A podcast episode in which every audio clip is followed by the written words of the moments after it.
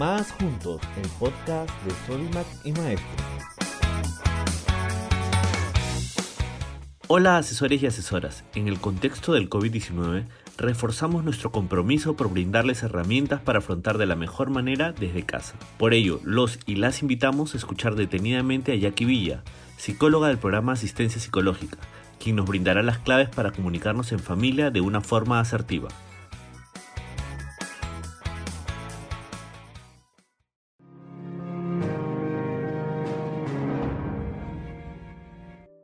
Buenos días.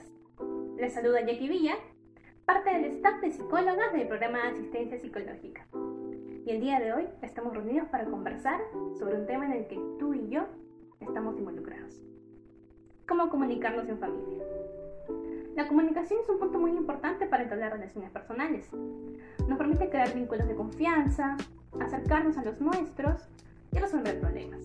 Es por ello que el objetivo principal de la comunicación es entendernos de una forma verbal. Y a veces puede que no hagamos un uso adecuado de nuestra habilidad para comunicarnos y ello genere conflictos en la familia. Acompáñenme a ver estos siguientes consejos. Primero, mantener el respeto, tanto en la forma en cómo nos expresamos como en el mensaje propio. Segundo, evitar hacer juicios de valor. Si algún familiar se nos acerca, comentamos alguna experiencia con la que no estemos de acuerdo, lo mejor que podemos hacer escuchar, preguntar y al finalizar dar nuestro punto de vista. Tercero, brindar consejos. Puede que haya alguien en casa que requiera alguna ayuda o querramos simplemente expresar lo que estamos pensando. En ese caso lo más sensato es preguntar. ¿Te gustaría saber qué haría yo en tu situación? Cuarto, mantener conversaciones sobre temas de mutuo interés. En familia es muy importante la comunicación fluida. ¿Y qué mejor que las preguntas abiertas para lograrlo? Preguntas como cómo te fue en la mañana, cómo te fue en el trabajo, qué actividades tienes para el día de hoy, cuáles son tus gustos o preferencias. 5. Ser empáticos. Puede que en casa reaccionen de una forma irritable y eso puede deberse a diversas circunstancias.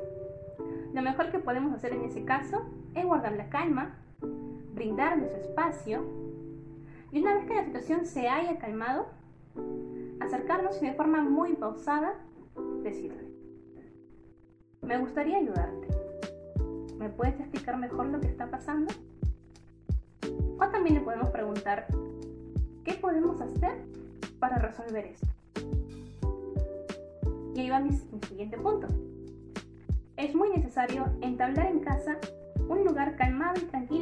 poder conversar y llegar a acuerdos mutuos. ¿Cómo? Muéstrate dispuesto a escuchar.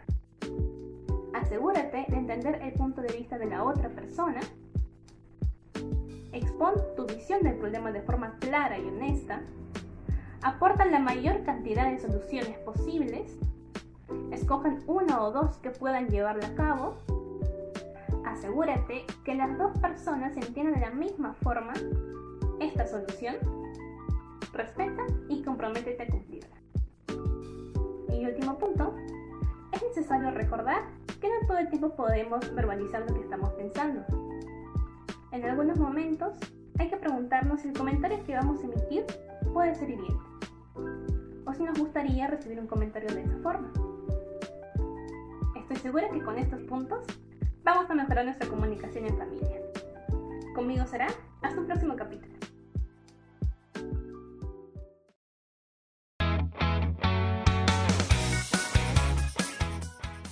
Gracias doctora Villa. Esperamos les haya sido de utilidad la información brindada. Recuerden que juntos y juntas nos cuidamos. Nos vemos en un próximo episodio.